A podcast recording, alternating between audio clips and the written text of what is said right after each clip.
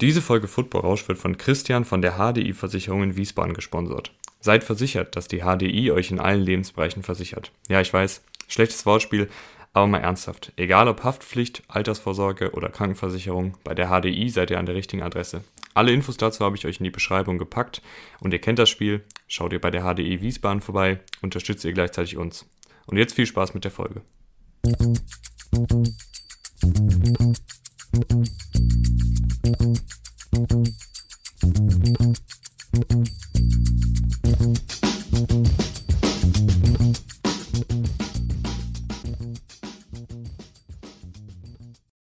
damit, hallo und herzlich willkommen zu Football Rausch. Mein Name ist Tim Rausch und an meiner Seite ist an diesem wunderschönen Montag, wie immer, Rahman Rupreil. Hallo Rahman.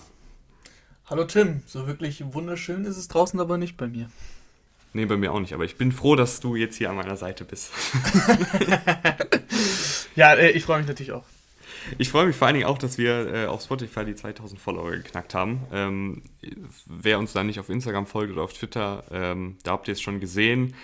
So ein Beitrag kriegt dann auch mal über 100 Likes. Normalerweise bin ich froh, wenn wir irgendwie auf den neuen Folgenbeiträgen bei Instagram die 50 Likes knacken.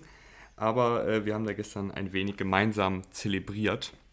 Also schaut, sehr, sehr mal, cool. schaut, schaut mal, Jungs, Tim und Mädels auf jeden Fall auch. Ist das super wichtig, das merkt ihr. Deswegen unterstützt uns weiterhin kräftig bei Social Media. Weil Tim, bei jedes Like ist für Tim ein Grinsen im Gesicht. Und wenn Tim ein Grinsen im Gesicht hat, dann haben wir, glaube ich, alle ein Grinsen im Gesicht. ist das schlecht?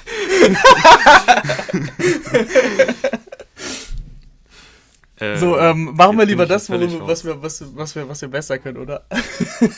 ja, Social Media Promo ist nicht so unser Ding. Äh, folgt uns einfach überall und äh, weiß ich auch nicht, sagt irgendwie allen Bescheid, dass, dass es den Podcast gibt, aber ich glaube, das macht ihr eh schon fleißig. Von daher, lass uns, lass uns reinstarten, Rahman. Lass uns nicht so lange lass uns nicht so lang drum herum quatschen. Ähm, die Free Agency ist so ein bisschen abgeebbt. Ähm, wir haben ja schon die, die erste Rückblickfolge gemacht. Übrigens, ich weiß, dass Spotify seit den letzten drei oder vier Folgen da ein bisschen Probleme macht. Also die Folgen kommen immer irgendwie zwei, drei Minuten, nachdem ich sie hier über, die, über das Portal veröffentliche, bei iTunes online, aber dann auch gerne mal erst nach zehn Stunden oder elf Stunden oder erst einen Tag später bei Spotify online. Das war früher nicht so. Ähm, das ist irgendwie erst seit ein paar Wochen so. Ich habe mich auch schon mit dem Support unterhalten. Äh, die arbeiten dran. Also es ist irgendwie ein Problem, wofür ich und wir hier jetzt leider nichts können. Ich hoffe einfach, dass Spotify das in den Griff bekommt und die Folgen halt recht schnell online sind. Aber nur falls ihr euch wundert, wenn ihr jetzt zum Beispiel die letzte Folge gehört habt, wenn wir dann von Breaking Deals reden und die Folge dann erst einen Tag später online kommt, ne, äh, können wir leider nichts für. Aber das nur für den Hinterkopf. Ansonsten ja. könnt ihr auch schnell zu, zu iTunes äh, Podcasts äh, switchen oder ich glaube, Google Podcasts kannst, kannst du uns auch hören. Also. Wenn ihr ganz krasse Supporter seid, auch auf allen drei Plattformen, ne? dann, dann schießen wir in den Rankings nach oben, glaube ich. Oh, oh, ja gut, wenn wir schon im Promo-Modus sind. Nee, aber Spotify ist ja nicht der einzige äh, Anbieter, das wollte ich damit sagen. Naja, wir wollen über die Free Agency reden. Ähm, Part 2 habt ihr schon in der Überschrift gelesen. Äh, wir haben uns überlegt, wir können natürlich nicht über jeden einzelnen Deal und über jedes einzelne Team reden. Ähm, wir haben ja auch schon in der letzten Folge so die, die dicksten Deals abgearbeitet und so ein paar Teams genannt und ein paar Spieler genannt, ähm, wo es uns besonders gefallen hat oder eben besonders nicht gefallen hat. Und heute haben wir uns überlegt, ähm, teilen wir das Ganze nochmal ein bisschen auf. Äh, in den letzten Tagen sind ja auch noch ein paar Deals passiert. Ähm, und wir haben es aufgeteilt in die besten Deals, die schlechtesten Deals und die Schnäppchen-Deals. Ähm, also für alle Schnäppchenjäger am Ende kommen da noch äh, fünf, sechs, sieben Stück. Ähm, Ramon und ich haben die Listen jeweils gemeinsam gemacht, damit wir euch jetzt nicht mit irgendwie 45 Spielern bombardieren. Ich glaube, es sind jetzt ungefähr 15 Spieler insgesamt. So ist es. Dann starten wir, oder? Beste Deals starten zuerst. Äh, beste Deals zuerst. Äh, wir fangen an. Äh, ich habe Rahman in, in der Liste geschickt. Ähm, nee, warte mal, das war jetzt kein Satz. In der Liste, die ich Rahman geschickt habe, damit er sie korrigiert, waren noch Namen wie Carl Lawson, William Jackson und so drin. Ähm, die habe ich jetzt aber wieder rausgenommen, weil die waren ja schon in der letzten Folge und wir wollen jetzt auch nicht zu viel doppeln. Also haben wir jetzt bei den besten Deals äh, drei Spieler insgesamt. Ja, Und ich würde sagen, Rahman, wir fangen mit deinem Liebling an. Ich hoffe, du hast dein Trikot an. Ryan Fitzpatrick. Ryan Fitzpatrick, ja. Ach, und übrigens, äh, und übrigens, Rahman ist heute der Zahlenmeister, also alle Vertragsdetails kommen von Rahman, damit nicht wie bei der letzten Folge wir auf unterschiedlichen Webseiten äh, unterwegs sind und unterschiedliche Vertragsdetails raushauen. so, jetzt, jetzt. Jetzt, haben wir, jetzt haben wir alles geklärt. Ja, Ryan Fitzpatrick, schöner Deal, finde ich. Ne? 10 Millionen Dollar ähm, bei den, beim Washington Football Team. 10 Millionen, wenn du mal drüber nachdenkst, ist jetzt eigentlich kein richtiges Data Money. Also klar, so ein Andy Dalton kriegt auch 10 Millionen, aber wen willst du lieber im Team haben? Andy Dalton oder Ryan Fitzpatrick? Dann kann man schon klar davon sprechen, dass Ryan Fitzpatrick echt ein guter Deal war für das Geld. Ähm, er hat in einem Interview gesagt, dass er die Starterrolle nicht garantiert bekommen hat. Du hast noch Tyler Heinecke da und wahrscheinlich draften sie auch ein, aber müssen wir, müssen wir abwarten. Dennoch bleibt es ein guter Deal. Ähm, die, das Footballteam fand ich sowieso eine sehr gute Offseason, meiner Meinung nach haben echt ein paar gute Deals gelandet, haben die Offense vor allem verstärkt. Äh, dein Liebling Curtis Samuel kommt ja auch für, für, für einen schönen, schönen Vertrag. Ähm, und jetzt hast du halt mal ein paar Waffen. Ne? Jetzt hast du Curtis Samuel, jetzt hast du sowieso Terry McLaurin und jetzt hast du auch jemanden, der diese Waffen bedienen kann, weil das war das Riesenproblem eigentlich bei, bei Washington, die letztes Jahr, glaube ich, vier, vier Starter teilweise hatten, also vier Quarterbacks, die gestartet sind. Und das große Problem war ja eben egal ob Alex Smith oder, oder Kyle Allen oder Dwayne Haskins, ähm, die haben halt einfach viel zu wenig aus dieser Offense rausgeholt. Obwohl die Offense, Offensive Line zum Beispiel solide bis gut ist. Und die Receiver, da hattest du eigentlich nur Terry McLaurin, aber ich fand auch Logan Thomas zum Beispiel, äh, der extrem unter dem Radar geflogen ist vor der Saison, hat echt eine gute Saison als Titan gespielt. Also es war jetzt auch nicht alles schlecht. Und dennoch ist da einfach nicht viel zu, zustande gekommen. Und ich denke, wenn Ryan Fitzpatrick jetzt diese Offense übernimmt, vor allem dann noch mit der Addition äh, Curtis Samuel, kann das nächste echt was geben. Und 10 Millionen, wie gesagt, für einen Quarterback, der wahrscheinlich starten wird, ist das echt ein guter Deal. Ja, über das ganze Washington-Team werden wir auf jeden Fall dann nochmal in den Preview-Folgen sprechen. Die kommen wahrscheinlich aber erst in drei Monaten ungefähr. Also da müssen sich die Washington-Fans, ich weiß gar nicht, ob es Washington-Football-Fans gibt in Deutschland, aber die paar, die es vielleicht gibt, äh, müssen sich dann noch ein bisschen gedulden. Fitzpatrick. Ähm, Fitzpatrick finde ich bei, bei aller Liebe, also er kriegt ja total viel, wie beschreibe ich das? Er ist ja so ein charismatischer Typ und, und man feiert ihn für seine Art und so. Aber ich finde, was immer ein bisschen untergeht, der kann auch noch gut Football spielen. Also es ist jetzt nicht so, dass das irgendwie ein Blinder ist, der halt einfach nur einen lustigen Bart hat und da ein bisschen die Pille rumwirft. Ich fand, der hat letzte Saison echt solide bis vielleicht sogar gut den Umständen entsprechend gespielt. Ja, definitiv. Ryan Fitzpatrick war doch, glaube ich, auch mein Quarterback, den ich genannt habe, unter den besten ähm, Quarterbacks, die verfügbar sind. Klar, Dak Prescott hatten wir da ausgeklammert weil ähm, Dak Prescott, wir haben ja glaube ich nur über Quarterbacks oder über Spieler geredet gehabt, die, wo wir denken, dass sie auch sehr wahrscheinlich den Verein wechseln. Das war bei Prescott ja nicht der Fall. Äh, deswegen logisch, Ryan Fitzpatrick hat letzte Saison wirklich gut gespielt, hat auch die, davor die Saison schon gut gespielt. Davor die Jahre war es immer ein Auf und Ab, aber ich finde, dass er sich ähm, echt stabilisiert hat bei den Dolphins und vor allem, womit hat er sich stabilisiert? Er hatte wirklich deutlich weniger Waffen bei den Dolphins als jetzt bei, bei Washington. Äh, die, die Offensive Line war nicht gut er hat extrem oft selber irgendwie improvisiert. Echt auch ein solider Läufer gewesen sogar. Also wenn Fitzpatrick gesehen hat, da geht nichts, dann hat der alte Herr, und alte Herr darf ich glaube ich sagen, mit 39 echt noch ein paar Yards rausgeholt. Also ich finde auch, ich feiere ihn natürlich dafür, dass er dieser Ganzlinger ist, dafür, dass er mit dieser Scheißegal-Einstellung spielt.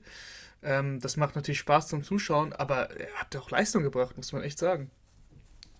Also alles in allem sehr, sehr, sehr guter Deal für Washington. Vor allen Dingen, weil es dir, finde ich, nochmal eine gewisse Flexibilität gibt. Also Heineke, den haben sie ja auch verlängert nach diesem wahnsinnigen Playoff-Spiel, wo er wirklich sehr, sehr gut war.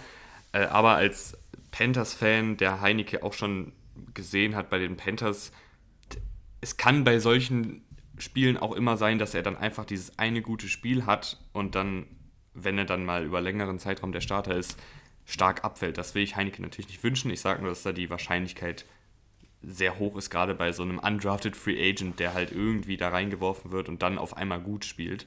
Ähm und ich finde, mit Fitzpatrick hast du zumindest jemanden, wo du weißt, was du kriegst. Du kriegst einen guten Quarterback, der vor allen Dingen in der Division mit der Defensive, mit der Offensive Line äh, mit den neuen Anspielstationen, ich glaube, die haben eine gute Chance, äh, in die Playoffs zu kommen. Wenn ich mir das so angucke, wenn sie da ähm, für schlagen müssen. Die Eagles, Giants und Cowboys sind alles machbare Gegner in der Division. Äh, letzte Saison war das ja eh eine Schlammschlacht. Ähm, ich, ich, mag, ich mag die Verpflichtung. Und du hast es eben schon angesprochen, selbst wenn du noch einen Quarterback in der ersten Runde draftest, ich glaube, Fitzpatrick ist da einer der besten Mentoren und zur Not kannst du ihn halt reinwerfen. Oder du startest mit ihm in die Saison, gibst dem Rookie noch ein bisschen Zeit. Ja klar, also Washington ist letztes Jahr ohne Fitzpatrick in die Playoffs gekommen. Natürlich sind sie jetzt auch ein Kandidat. Der NFC East hat letztes Jahr auch 7-9 gereicht, ich weiß. Aber ähm, mit der Defense, die du jetzt hast, muss Fitzpatrick nicht den Alleinunterhalter geben. Also deswegen, ich Sleeper-Team, auf jeden Fall. Also ich traue ich trau Washington echt was zu. Ich würde sagen, wir bleiben in der Division, gehen rüber zu den New York Giants, die ähm, Kenny Golladay für wie viel unter Vertrag genommen haben, Raman. Und wie lange? Vier Jahre, das ist, glaube ich, erstmal das Wichtigste. Vier Jahre und 72 Millionen Dollar. Ähm, der Vertrag kann sich noch auf 76 Millionen Dollar ausdehnen. Aber ähm, mit den 72 können wir erstmal rechnen. Und garantiert sind davon, lass mich kurz schauen, 34. 40. Ach, ja, siehst du, jetzt, jetzt, jetzt haben wir wieder ich dachte verschiedene es, ich Summen. Hatte, ja, nee, nee, ich hatte es nur im Kopf. Ich habe einfach gerade aus dem Kopf heraus. Ja, Ian, Ian Rappaport hatte 40 berichtet, aber ich, ich verlasse mich jetzt auf die Kollegen von Spotrack. Wer, Spotrack nicht kennt, äh, eine schöne Website, wo wirklich jeder Vertrag aufgelistet ist. Ähm, genau, also Spotrack schreibt. Ah, nee, nee, ich habe mich in der Zeile. Ah, das ist doch heute echt ein. Äh, das ist doch heute echt ein Gestolpere hier. Nee, ich habe mich in der Zeile, bin in der Zeile verrutscht. 40 Millionen war komplett richtig, was Tim gesagt hat. Wie auch immer, 40 Millionen garantiert, 72 für vier Jahre, das heißt 18 Millionen pro Jahr. Viel Geld. Ist er das denn wert? Ich fange gar nicht bei Kenny Golladay an, ich fange bei Daniel Jones an. Und Daniel Jones letzte Saison, wir haben ihn ab und an kritisiert, ihn ab und an gelobt und es war eine typische Daniel Jones-Saison, wo er mal gute Phasen hatte, mal schlechte Phasen hatte. Was sich aber durch die ganze Saison gezogen hat, ist, dass er ein sehr, sehr guter, tiefer Passgeber ist. Ähm, er hat letzte Saison 43 Pässe über 20 Yards versucht, davon sind 20 angekommen, das ist knapp 50 Prozent, das ist ein guter Wert für einen tiefen Pass. Ähm, 652 Yards, 6 Touchdowns, 0 Interceptions. Ähm, und jetzt der Bogen zu Golladay. Äh, du hast ihn schon vor zwei oder drei Folgen ähm, mal charakterisiert. Das ist eine richtig, richtig gute, tiefe Anspielstation. Also ich finde das Jetzt nur das reine Match Golladay und Jones passt schon mal, finde ich, auf den ersten Blick sehr, sehr gut. Auf jeden Fall, Golladay, der beste Contested Catch Receiver, vor allem wenn es um tiefe Bälle geht. Da ist er die Nummer 1 laut PFF. Und ähm, Golladay vor allem drei, fast 33 Prozent, also fast ein Drittel seiner Targets ähm, sind wirklich Pässe, die länger als äh, 20 Yards fliegen. Das ist echt ein krasser Wert. Äh, und das ist so relativ selten für einen Receiver der, der ist, ist, ja kein, ist ja kein Einhorn, weißt du? Der kann ja nicht nur, der kann ja nicht nur das, das tiefe Ding fangen, sondern du kannst ihn auch in der, in der Intermediate Range total bedienen. Also ist ja wirklich ein Nummer 1 Receiver, aber trotzdem ist er so eine gefährliche Outside Deep Threat Waffe. Ähm, das ist etwas, was du in der NFL selten bekommst. Da, die Spannweite, die er hat und die Größe 1,93 jeweils, das kommt noch alles dazu. Äh, wenn ihr euch Golladay-Highlights anguckt, dann werdet ihr schnell sehen, wie oft er einfach Catches hat, wo er quer durch die Luft wirklich fliegt, komplett ausgestreckt und trotzdem den Ball sicher fängt. Das ist etwas, was nicht viele können. Und das gibt natürlich auch einem Daniel Jones ein bisschen Raum, dass du den, den tiefen Ball, äh, den du, wie du eben schon beschrieben hast, ja ohnehin nicht schlecht wirfst, ähm, häufig in eine 50-50-Situation reinwerfen kannst und das ist dann bei Golladay äh, eben nicht 50-50. Ja, was mir bei den Giants nämlich letzte Saison auch gefehlt hat, ist dieses klare, diese klare, tiefe Anspielstation. Du hattest Golden Tate und Sterling Shepard, die sich fast äh, im Slot über den Haufen gelaufen sind. Du hattest Evan Ingram, der da noch mitgelaufen ist auf den kürzeren Routen. Du hattest Darius Slayton, der vielleicht durch die erhöhte Aufmerksamkeit bekommen hat nach einem guten Rookie-Jahr. Hat er leider einen, leichten Schritt nach hinten gemacht, aber ich glaube jetzt, ich mag, ich mag diese Kombi Golladay als klare Nummer 1, Slayton als gute Nummer 2, der mal tief gehen kann, mal eine Slant-Route laufen kann, mal kurz kommen kann. Und Shepard und Ingram, die so ein bisschen die Mitte des Feldes ähm, bei kurzen und mittleren ähm, Anspielstationen äh, bei kurzen und mittleren Pässen belaufen. Und dann hast du ja auch noch, kommt und Barkley zurück. Das Einzige, was mir bei den Giants noch ein bisschen fehlt, ist Offensive Line, gerade die Interior Offensive Line. Also ein Center wäre noch gut oder ein, ein Guard wäre auch noch gut. Ja, da aber haben sie ja Seidler. gefällt mir die. Ja. ja. ja, aber auf der anderen Seite. Achso, nee, die nee, haben sie ja Nee, nee, das, lass mich ausreden. da haben sie ja Seidler abgegeben. Ähm, Offensive Line ist auf jeden Fall noch ein Problem, aber ansonsten äh, Skill Positions sind echt gut besetzt. Sie haben sogar noch Rudolph geholt als zweiten Tight End. Äh, ja, das war, muss ich sagen, das war jetzt. Äh, ja. Der Deal hat mir jetzt nicht so wirklich gefallen. Also, der Deal ist. Äh, der Deal ist teuer, finde ich auch. Aber jetzt rein von der Qualität, er bringt natürlich Qualität mit äh, als Tight End 2. Das können wir ja nicht. Ähm, kann man ja nicht bezweifeln, die, die, die Tatsache. Ähm, ich, würde, ich würde Slayton gar nicht als Wide Receiver 2 betiteln. Also das ist, das ist schon ganz klar, ganz klar Shepard. Aber was du, was du gesagt hast, ist vollkommen richtig. Als einzige Outside-Waffe war, war Slayton ein bisschen überfordert. Vor allem eben nach einer guten Rookie-Spielzeit. Das ist, das ist echt gut, dass du jetzt einen ganz, ganz klaren X-Receiver auf der einen Seite hast mit Golliday und dann mit Slayton ein bisschen spielen kannst. Der andere Outside-Receiver, der aber auch dann nicht unbedingt die, die Hauptverantwortung äh, trägt als, als Outside Receiver. Und das wird ihm gut tun, weil ich mag eigentlich äh, Darius Slayton. Ja, ich glaube auch. Der letzte beste Deal, also ein bisschen komisch, aber der letzte, sagen wir einfach, der letzte gute Deal. Ähm, wir haben ihn, glaube ich, schon in der letzten Folge kurz angerissen, aber noch nicht viel drüber gesprochen. Äh, John Johnson zu den Cleveland Browns und die Browns auch wieder mit einer sehr guten Offen äh, Offseason. Also ähm, Andrew Barry, der GM, der hat echt ein paar Lorbeeren verdient. Ähm, die letzte. Das Hast letzte du das gerade gesagt? Ja, ohne Ankündigung diesmal. ich wollte nur mal sicher gehen. Mach weiter. Ohne Ankündigung diesmal. Ähm, also auf jeden Fall Andrew Barry. Ich habe ihn ja, glaube ich, schon mal nach der Saison gelobt oder, oder in den Playoffs irgendwie so.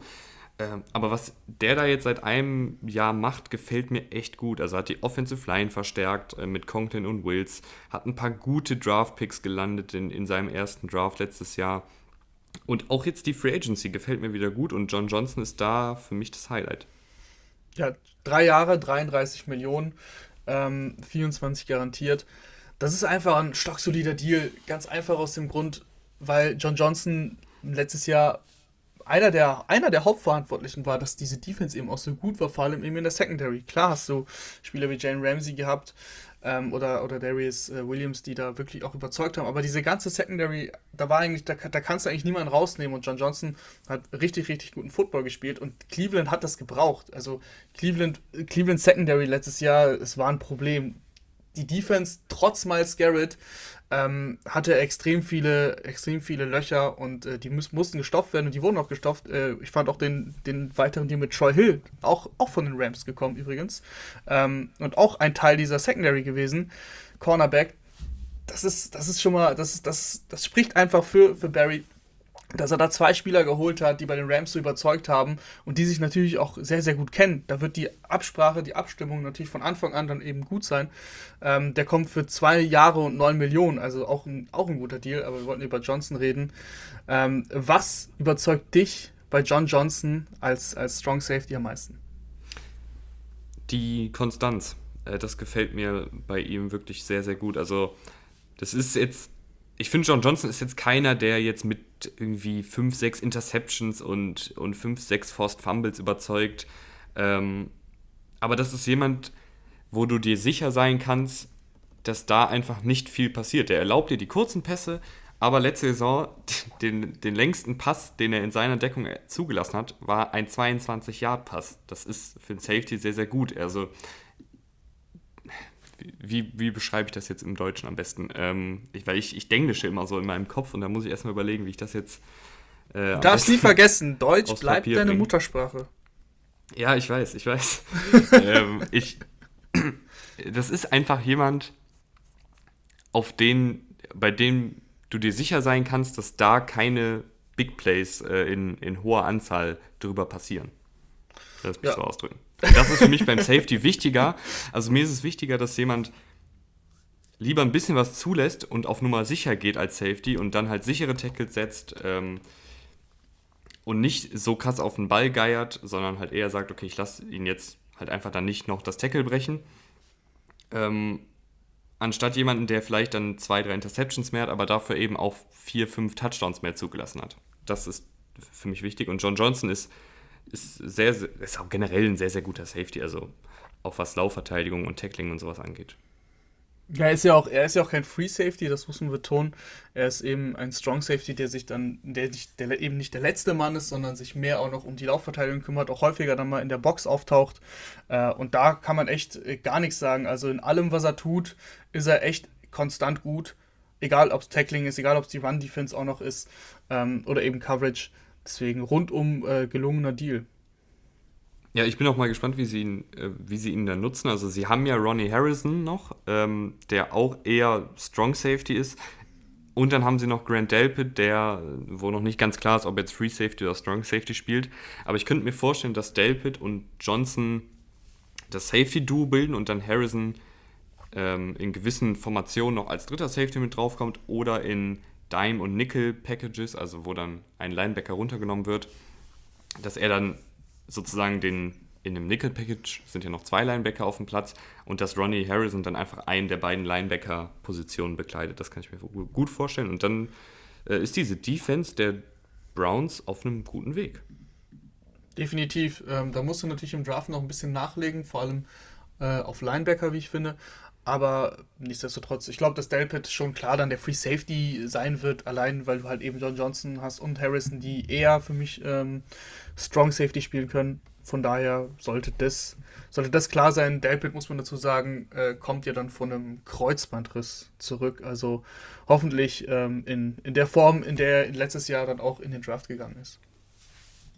Wir gehen rüber zu den, und ich weiß, es klingt immer so hart, schlechtesten Deals. ähm, ja, wenn, wenn jetzt in zwei Jahren da, wenn wir jetzt einen nennen, der in zwei Jahren äh, zwei Pro Bowls gemacht hat, dann tut es uns leid. Äh, aber Stand heute sind das für uns keine guten Deals. Ähm, ich würde sagen, ich mache den Anfang. Äh, wir haben ja schon ein bisschen über Bud Dupree geredet, der für uns zu viel verdient, über Joe Thuney, der natürlich ein super gab's, aber da ist der, der Value für die Position nicht so wichtig. Aber wir haben jetzt hier noch drei weitere. Ähm, und wir fangen an mit Kenyon Drake zu den Las Vegas Raiders. Äh, ja, die Raiders diese Offseason, die haben noch ein Schnäppchen-Deal, das, kann ich, das kann ich gleich schon mal vorwegnehmen. Also es war nicht alles katastrophal, aber schon viele fragwürdige Moves. Ja, also der Canyon Drake Deal war für mich der größte Kopfschüttel-Deal oder Kopfschüttel-Moment eigentlich dieser Free Agency fast. Das habe ich überhaupt nicht verstanden. Du hast doch Josh Jacobs, du hast einen ersten Pick investiert in Josh Jacobs.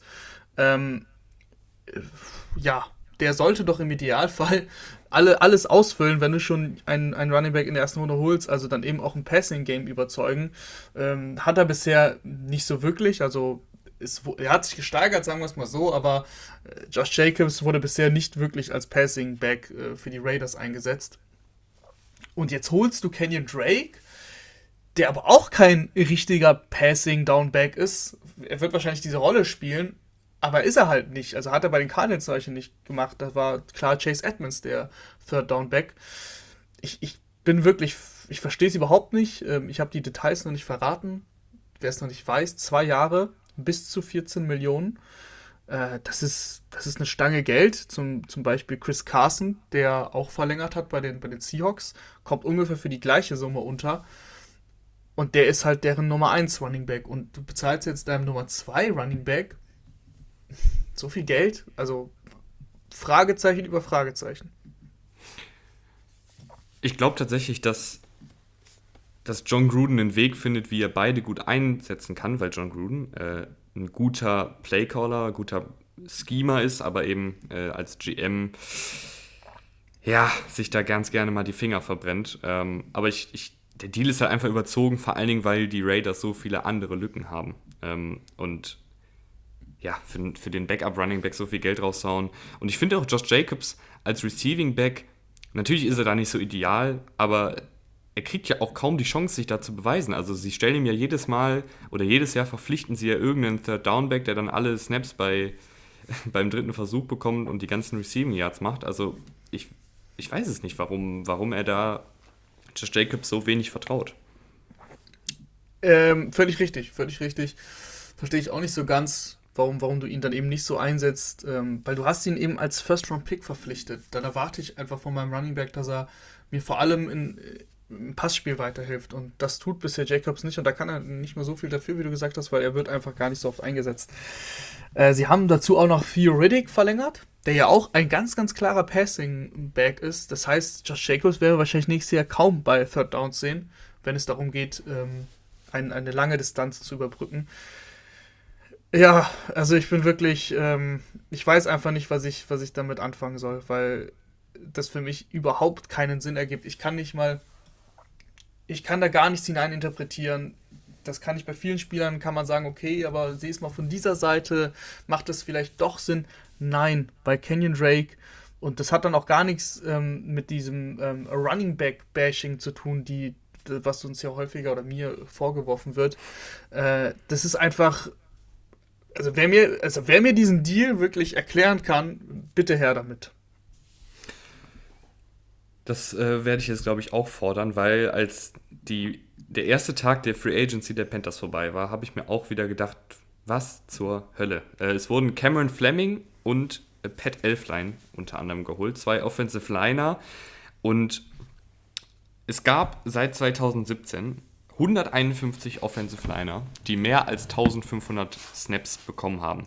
Und laut PFF war der 151 beste, also aka der schlechteste, Cameron Fleming und der 147 beste, also der viertschlechteste, Pat Elfline von der Bewertung her.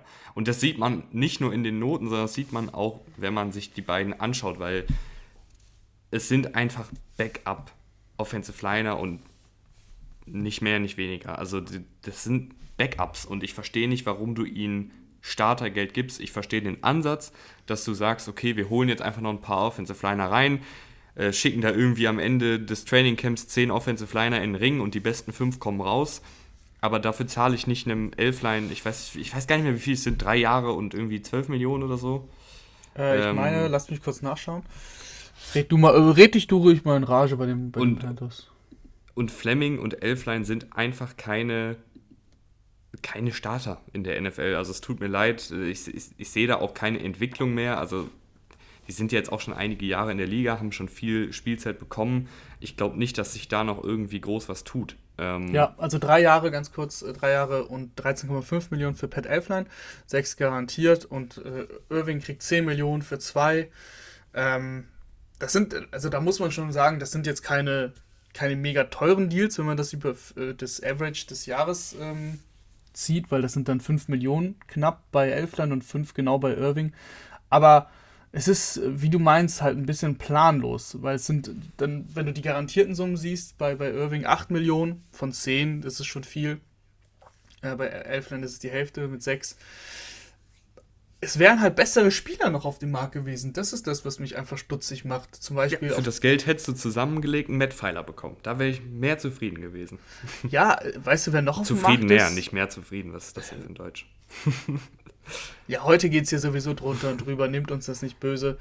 Ähm, Villanueva ist auch noch auf dem Markt. Das verstehe ich überhaupt nicht. Äh, das war ja, war ja mein, einer meiner Sleeper, äh, wo zum Beispiel Christoph äh, Kröger auch gesagt hat, das ist für ihn nicht mal ein Sleeper das ist äh, ein, einfach ein guter Mann, der, der verfügbar ist und der ist noch nicht untergekommen.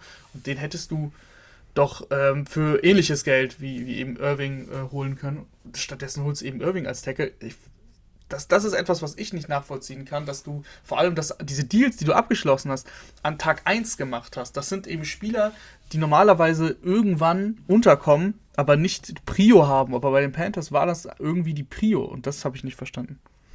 Ja, ich kann ja mal kurz die letzte Saison, die Pat Elfline als Starter gespielt hat, 2019 für die Vikings, als Guard, 38 Pressures zugelassen, 8 Penalties und 8 Sacks zugelassen. Das ist selbst für einen Tackle schlecht und als Guard ist das eine absolute Katastrophe, weil als Guard lässt du normalerweise nicht so viel Druck zu, weil du ja, weil es einfacher ist, den Druck über die Mitte zu verteidigen, weil du ja noch einen Center neben dir hast, der dir meistens aushilft. Also, puh.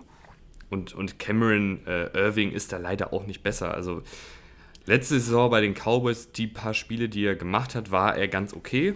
Äh, aber davor, die, die fünf Jahre waren auch nicht doll. Also und der ist auch schon fast 29. Also ich sehe einfach, ich weiß einfach nicht, was die Panthers da sich jetzt gedacht haben.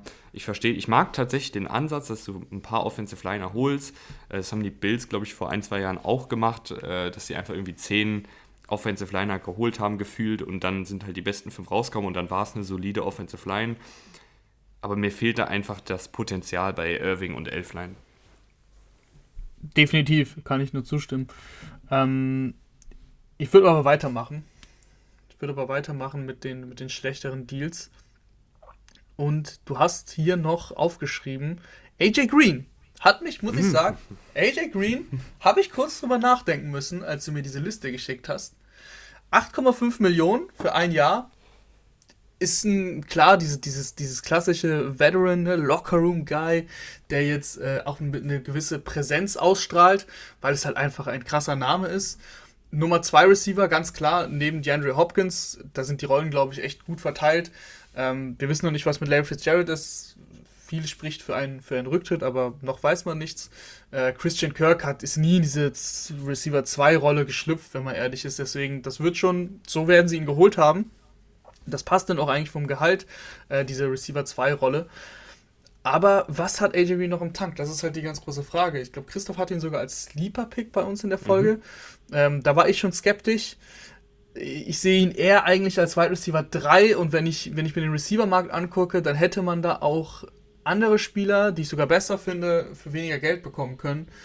Ähm, deswegen kann man schon sagen, dass es tatsächlich ein schlechter Deal ist, unserer und das, Meinung nach. Und das ist genau mein Punkt. Ich habe das Gefühl, also ich sage mal so, AJ Green als schlechten Deal abzustempeln, ist, glaube ich, so der Spieler, wo ich mich am weitesten aus dem Fenster lehne. Also bei Elfline und Irving und, und Drake bin ich mir ziemlich sicher, dass wir da in, in ein, zwei äh, Saisons draufblicken und uns denken, pff, ja, das war jetzt echt nicht so doll.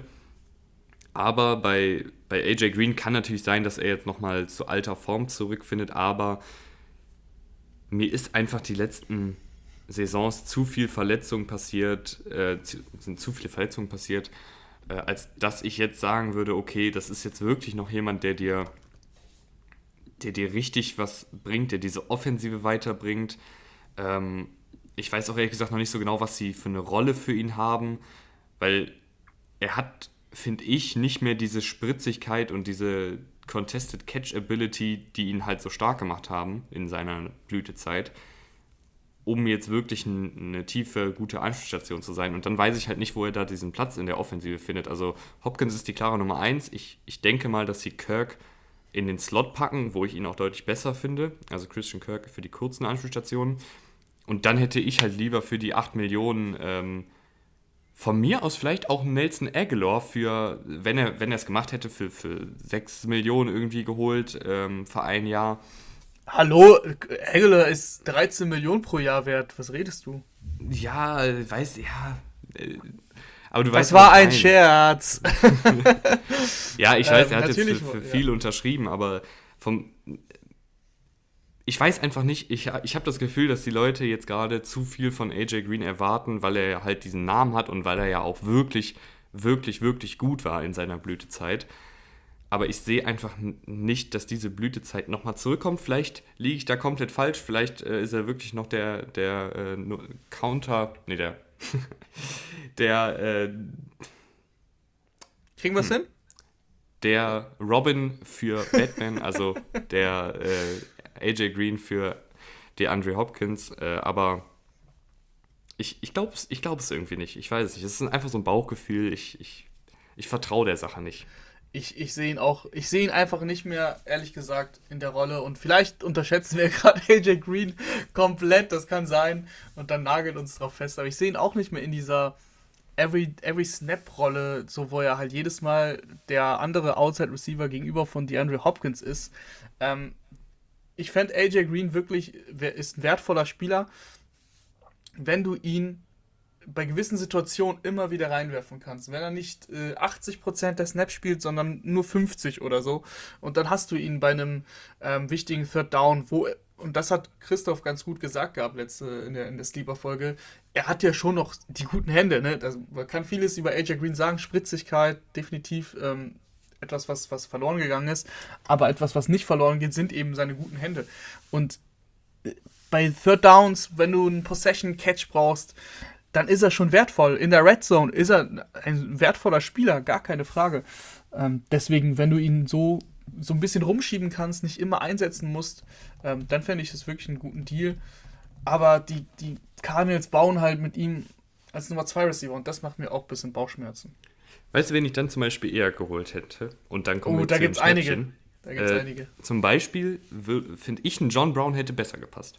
Ja, John Brown. John Brown. Ich habe für John Brown gekämpft. Das müsst ihr da draußen wissen, dass John Brown heute auftaucht.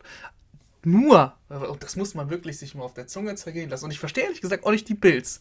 Weil die Bills haben John Brown gecuttet und dafür, ähm, weil über den sprechen wir auch noch, dass ja auch kein schlechter Deal ist, Emmanuel Sanders geholt für 6 Millionen. Aber John Brown kriegt nur knapp 4 Millionen.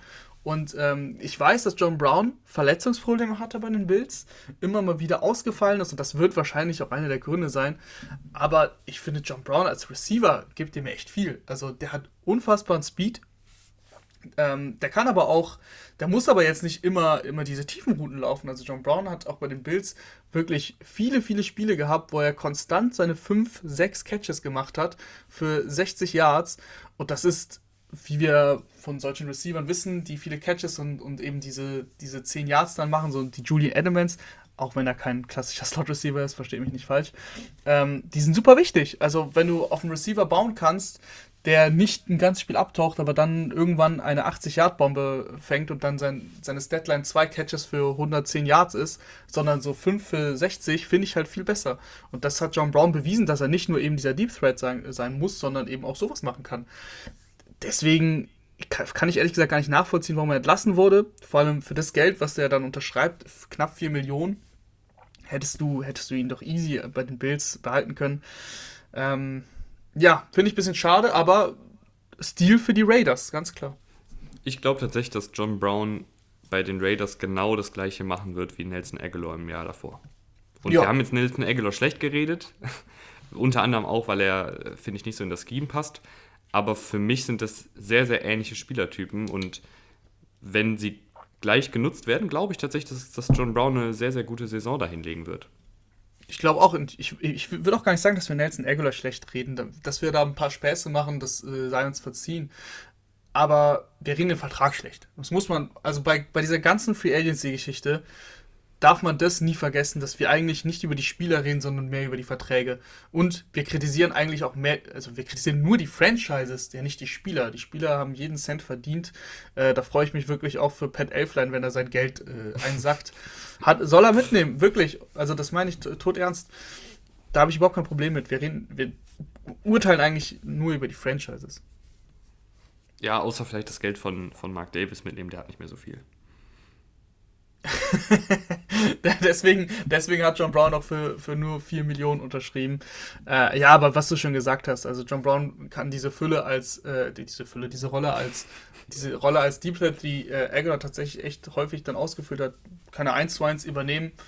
Ähm, aber du kannst ihn auch anders einsetzen und äh, finde ich echt eine gute Verpflichtung. Klar, das Risiko besteht eben mit diesen Verletzungen. Es war immer so Kleinigkeiten, was ich eigentlich sogar problematischer finde als ein Spieler, der jetzt mal einen Kreuzbandriss hatte und der dann aber zurückkommt. Das war halt diese eine Geschichte. Aber wenn du immer mal wieder Wehwehchen hast und dann Spiele verpasst, ähm, dann heißt das meistens, dass dein Körper halt nachlässt. Deswegen, da muss man Auge drauf haben. Aber für, für das Geld, wie gesagt, ist es ein No-Brainer für mich. Es gibt noch ein paar andere Receiver, die wir als Schnäppchen eingeordnet haben. Ich meine, ich habe es ja gerade schon kurz angedeutet. Ne? Die, ähm, die Bills haben ja dafür Sanders geholt. 6 Millionen, den haben wir auch bei den Schnäppchen dabei. Ähm, muss ich sagen, tue ich mich ein bisschen schwer mit in dieser, in dieser Schnäppchenliste. Also ich würde ich würd nicht sagen, dass das, ich würde sagen, dass das total passt. Also Schnäppchen tue ich mich ein bisschen schwer mit. Ähm, hat bei den Saints ordentlich solide gespielt, viel mehr jetzt aber auch nicht. Und in einem Receiver-Markt, der sowieso schwierig war, finde ich jetzt 6 Millionen ein Jahr ist weder zu viel noch zu wenig für Sanders. Ja, ich glaube, viel mehr muss man da auch gar nicht zu sagen. Ich, ich, ich nehme mal an, dass er da irgendwo so dieser, ähm, ja, ich, ich sag, Cole Beasley ist natürlich von den Zahlen her der Wide Receiver 2, aber er ist halt der, der Slot Receiver, also ich würde sagen, Wide Receiver 1, Wide Receiver 2 und Slot Receiver. Und jetzt ist halt Dix, Sanders und Beasley im Slot. Und Sanders, da gefällt mir halt einfach, dass er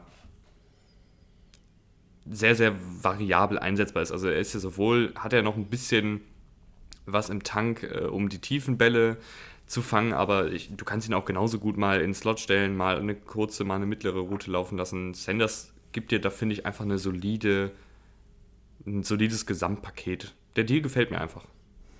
Ja, Vor allem mit Josh Allen ist es natürlich auch nochmal ein anderer Quarterback als äh, Drew Brees, der natürlich durch seine fehlende Wurfkraft sehr, sehr limitiert war dann am Ende seiner Karriere.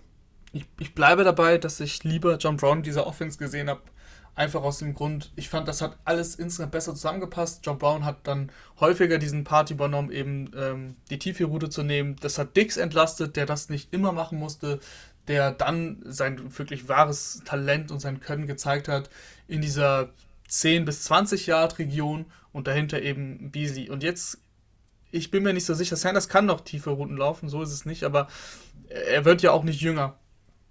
Ähm, ist natürlich schwierig, das jetzt so zu beurteilen mit, den letzten, mit dem letzten Jahr, wo er bei den Saints war. Äh, dass Drew Brees nicht tief wirft, wissen wir. Deswegen kann man, kann man da jetzt nicht viel zu sagen. Aber ähm, ich glaube einfach, dass Sanders eher der Spieler ist, der sich auch in diesem Raum bewegt, wo sich eben Beasley bewegt. Äh, oder, oder Dix in diesen, sagen wir mal, 0 bis, 0 bis 15 Yards. Nicht, dass die sich gegenseitig im Weg stehen. Das waren aber noch nicht alle Receiver. Wir haben noch einen Receiver, der ein Schnäppchen ist, was aber auch daran liegt, dass er selber die besseren Deals ausgeschlagen hat, um in Pittsburgh zu bleiben. Ja, Juju, Juju Smith-Schuster hat sich so ein bisschen wieder zurück in die Herzen der, der Fans gespiel, äh, gespielt, oder was heißt gespielt, aber ähm, gebracht, gehandelt. Gehandelt, wie auch immer, weil ähm, ich finde es wirklich erstaunlich, die, die Karriere des Juju Smith-Schusters finde ich wirklich erstaunlich und komplett abseits des Feldes, meine ich das. Juju Smith-Schuster kam in diese Liga und war der Shootingstar. Den hat jeder geliebt, jeder gefeiert. Das war einfach ein cooler Typ, der keinen Führerschein hatte, mit dem Fahrrad zum Training gefahren ist. Der dann äh, von Villanueva ähm, äh, hat er, hat, er, hat er mir im Interview erzählt gehabt, dann auch Fahrstunden bekommen hat. Also das war einfach witzig. Die ganze Geschichte um Juju war witzig. Äh, der hat sich super verkauft und hat, hat das halt auf eine Art und Weise gemacht. Ähm, ja, du konntest ihn eigentlich nur gern haben. Und das hat sich gedreht. Das hat sich gedreht über die, so ungefähr in der letzten Saison. Irgendwie, er wurde auch mir etwas unsympathisch, aber das habe ich auch so in meinem Freundeskreis und wenn ich mal auf Twitter geschaut habe, das hat sich gedreht. Das hatte natürlich mit seinen Tanzeinlagen zu tun muss man, muss man natürlich sagen, äh, die er da ausgeübt hat auf den, auf den Team-Logos. Aber da, da, da war einfach dann irgendwann ein bisschen zu viel, es war irgendwie zu viel Juju, es war zu viel Swag und zu viel, ähm, was auch immer. Also du weißt, glaube ich, was ich meine.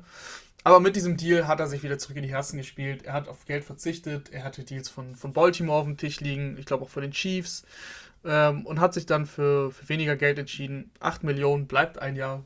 Klassischer, ein klassischer Prove-It-Deal für die Receiver war es dieses Jahr sowieso schwierig. Ne? Siehe Will Fuller, den wir noch gar nicht genannt haben, hätte man durchaus auch in, in, beste Deals packen können. Der hat auch nur ein Jahr 10 Millionen bei den Dolphins bekommen. Also, schwieriges Jahr, schwieriges Jahr für die, für die Receiver und da hat Juju gedacht, komm, ich nehme 8 Millionen mit, zeig nochmal, was ich kann und gehe dann nächstes Jahr nochmal auf den Markt, um dann richtig zuzuschlagen. Ähm, ist klar natürlich ein Schnäppchen, weil Juju Smith-Schuster dir auch eine super solide äh, Baseline bietet. Ist halt ein klassischer Slot-Receiver eigentlich mittlerweile. Also du kannst ihn natürlich noch outside aufstellen, aber ey, da fühlt er sich am wohlsten im Slot. Äh, und da gibt der Big Ben einfach ein echt ein sicheres Target. Ist so ein Receiver, der immer gut ist für, für 8 Catches, 90 Yards und ab und zu halt noch ein Score. Und bei Third Downs eine wichtige Waffe, deswegen echt ein guter Deal. Was mich für die kommende Saison freuen würde, wäre weniger TikToks und mehr Big Plays von Juju. Also ich finde, das hat so ein bisschen gefehlt letztes Jahr. Das, er hatte ja gerade in seiner Rookie-Saison und auch in seiner zweiten Spielzeit echt hin und wieder mal diese, diese richtig langen Touchdown-Läufe, also Catch and Runs zum Beispiel. Das ist natürlich auch immer viel Zufall und viel Glück. Aber man hat das, finde ich, jetzt letzte Saison nicht so wirklich gesehen, diese Explosivität nach dem Catch, dieses Kreieren auf eigene Faust, da hoffe ich einfach, dass er das wieder, da sein da seinen Swag dann wiederfindet. Ja, dazu, da mu ja, also das sehe ich erstmal genauso mit den TikTok-Videos. Aber dazu muss man sagen, da muss man ihn ein bisschen in Schutz nehmen. Die Steelers haben, und da habe ich auch ein bisschen Sorge, ehrlich gesagt, vom nächsten Jahr, so extrem dieses Kurzpassspiel eingesetzt. Big Ben hat den Ball nach einer Sekunde gefühlt losgeworfen. Und deswegen war es doch einfach schwierig für Juju, da, da wirklich ähm, tiefe, tiefe Dinger zu fangen oder, oder Catch-and-Runs hinzulegen, weil ich meine, wenn du in Press-Coverage stehst und das hat irgendwann hat jedes Team gegen die, gegen die Steelers gespielt, weil einfach klar war, hey, Big Ben wirft nach 1,5 Sekunden und dann ist es wahrscheinlich nicht so schlau, wenn ich sieben Yards äh, off Coverage stehe. Deswegen ähm, haben sich alle Spiel, alle äh, Cornerbacks nah an, an Juju und an, an die anderen Receiver auch gestellt. Da ist es dann schwierig, nach dem Catch so viel noch rauszuholen. Also, wenn die Steelers dann nicht ihre Offense so ein bisschen umstellen und Big Ben wieder ein paar Hits einstecken will, weil ich hatte einfach das Gefühl, dass Big Ben so klar gesagt hat, Jungs, ich mache das noch, aber ich stecke keine Hits mehr ein, deswegen müssen wir jetzt so und so spielen. Äh, du hast ja gesehen, dass es möglich war, oder ich meine, wo sie dann krass in Rückstand geraten sind, ob es dann in der Regular Season war gegen die Colts oder äh, in den Playoffs gegen die Browns, ähm, da lief die Offense dann irgendwann ja viel zu spät natürlich, äh, im Falle der Browns, aber sie lief ja dann. So musst du diese Offense aufziehen dann kann Juju auch mehr zeigen. Sonst, wenn sie jetzt wieder von nur mit dem Kurzbeispiel anfangen und nichts anderes machen, das Laufspiel auch überhaupt kein Faktor ist, ja, dann weiß ich nicht, ob Juju da so viel Explosivität zeigen kann. Weniger Geld zu nehmen, um beim Team zu bleiben, hat auch David Andrews gemacht. Und jetzt kommen wir mal weg von Receivern und gehen zu den wirklich wichtigen Positionen. Center bleibt ja. in New England. Ja, klar. Also David Andrews, auch seit Jahren einfach ein solider Center. Ähm, spielt in diesem. Ein guter diesem Center, nicht nur solide Rahman. Ja, ja, doch, von mir ist auch gut. Also das war auch, solide ist ja nicht, ist, ist, ist ja etwas für mich Positives. Aber gut, ich weiß, was du meinst. Ja, okay, wir heben das, wir heben das ein bisschen hervor. Ein guter Center, der vor allem konstant ist. Das ist, das ist bei Centern ja auch wichtig. Der ähm, als Center gewachsen ist, seine, seine Offensive Line komplett im, im Griff hat. Ähm, auch was, was eben Calls und Protection Sachen angeht. Und äh, der unterschreibt für nur vier Jahre, also nicht nur, nicht nur was vier Jahre angeht, sondern nur, da muss ich die Summe leider gerade raussuchen. Es war aber nicht viel, es waren irgendwie nur so 15, 15 16 Millionen. Weißt du es? Ich, Rahman, ich habe ich hab nichts damit zu tun. Gerade. Okay, ja, ja, nehme ich, nehm ich auf meine Kappe. Die Sekunde, die Sekunde müsst ihr mir geben. Das war auf jeden Fall wirklich nicht viel. Also, ich habe es aufgemacht, das sind bei den Patriots echt einige Spieler, die da geblieben sind. Vier Jahre 19 Millionen, das heißt 4,75 Millionen im Jahr und nur 6,5 garantiert. Ich meine, David Andrews hat, wenn man den Reportern Glauben schenken mag, ziemlich klar signalisiert, dass er unbedingt bleiben will bei den Patriots. Und der hätte bei anderen Franchises äh, für mehr Geld unterschreiben können. Hat er nicht, ist bei den Patriots geblieben. Und das ist für eine, für eine Franchise wir kennen die Gründe von Andrews nicht, das kann auch familiär sein, das, vergisst man auch häufig, dass äh, das immer noch Spieler sind und nicht jeder will, ähm, will umziehen. es kann ja sein, dass er sich einfach super wohlfühlt äh, in, in Foxborough, Boston, wo auch immer er wohnt. Äh, und deswegen äh, win, win, win. Er, er, ist, er, ist, er freut sich über den neuen Deal. Ihm reicht das Geld, er ist bescheiden und absoluter Win für die Patriots, die einen guten Center behalten für wenig Geld. Und dann vielleicht sogar der, das größte Schnäppchen zum Schluss, ähm, Anthony Harris zu den Philadelphia Eagles. Ja, ich finde es, also was mich wirklich an diesem Deal stört, weil es ist ein Riesenschnäppchen, das ist überhaupt keine Frage, ist, dass er zu den Eagles gegangen ist. also, tut mir leid, liebe Eagles-Fans, aber ich glaube einfach, dass die Eagles nächstes Jahr keine große Rolle spielen werden, ähm, was, was die Playoffs angeht.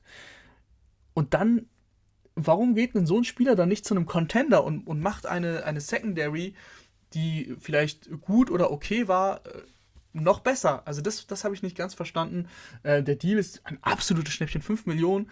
Äh, letztes Jahr noch unter dem Franchise-Tag gespielt. Anthony Harris wollte eigentlich dick absahen, aber der Markt, also das ist, das ist leider dann das Geschäft, ähm, was, was für ihn wirklich blöd gelaufen ist hat es nicht ergeben, ist jetzt mittlerweile auch nicht mehr der Jüngste, äh, wurde, wurde, eben, wurde eben getaggt und jetzt, jetzt trauen ihm wahrscheinlich die Mannschaften eben nicht mehr zu, dass er über einen längeren Zeitraum die Leistung abliefern kann, die er vor zwei Jahren äh, konstant Spiel für Spiel abgeliefert hat. Letztes Jahr, äh, oder nicht, nicht vor zwei Jahren, sondern äh, auch schon vor einem Jahr. Also ich, ich nehme jetzt die letzte Saison nur raus, weil die letzte Saison einfach mit einer extrem wackeligen Vikings-Defense durchweg nicht gut war. Da konnte Anthony Harris dann einfach nicht mehr viel ausrichten und sah auch nicht immer gut aus. Aber davor die Jahre hat er eben so, so, konstant abgeliefert und dass der jetzt mit einem 5-Millionen-Deal im Endeffekt nach Hause geht, ähm, das, das überrascht mich dann doch schon sehr. Ja, ich finde, ich, also wirklich, wenn ich da jetzt ein Team gewesen wäre, ich hätte und, und diese ersten Reports kommen, dass, dass Harris da unterschreibt. Ich hätte den, den Agenten nochmal angerufen und gesagt, weißt du was hier, ich gebe 8 Millionen, er soll nicht unterschreiben. Ähm, reißt dem den Füller aus der Hand. Ich habe keine Ahnung, weil ich finde, Anthony Harris, wir haben ja in dem in der Free Agency Vorschau ein bisschen über ihn geredet, haben auch gesagt, oder ich habe es glaube ich gesagt, äh, dass er natürlich letzte Saison nicht mehr so der Elite Safety war, der er in den beiden Spielzeiten zuvor war, was aber zum Teil auch daran liegt, dass die Vikings Defensive generell nicht mehr so gut war. Aber der ist auf jeden Fall noch einer der besseren Safeties der Liga. Der hat ein Näschen für den Football, wie man immer so schön sagt. Und für 5 Millionen ist das wirklich ein absolutes Schnäppchen. Also Eagles, äh, sehr, sehr guter Deal.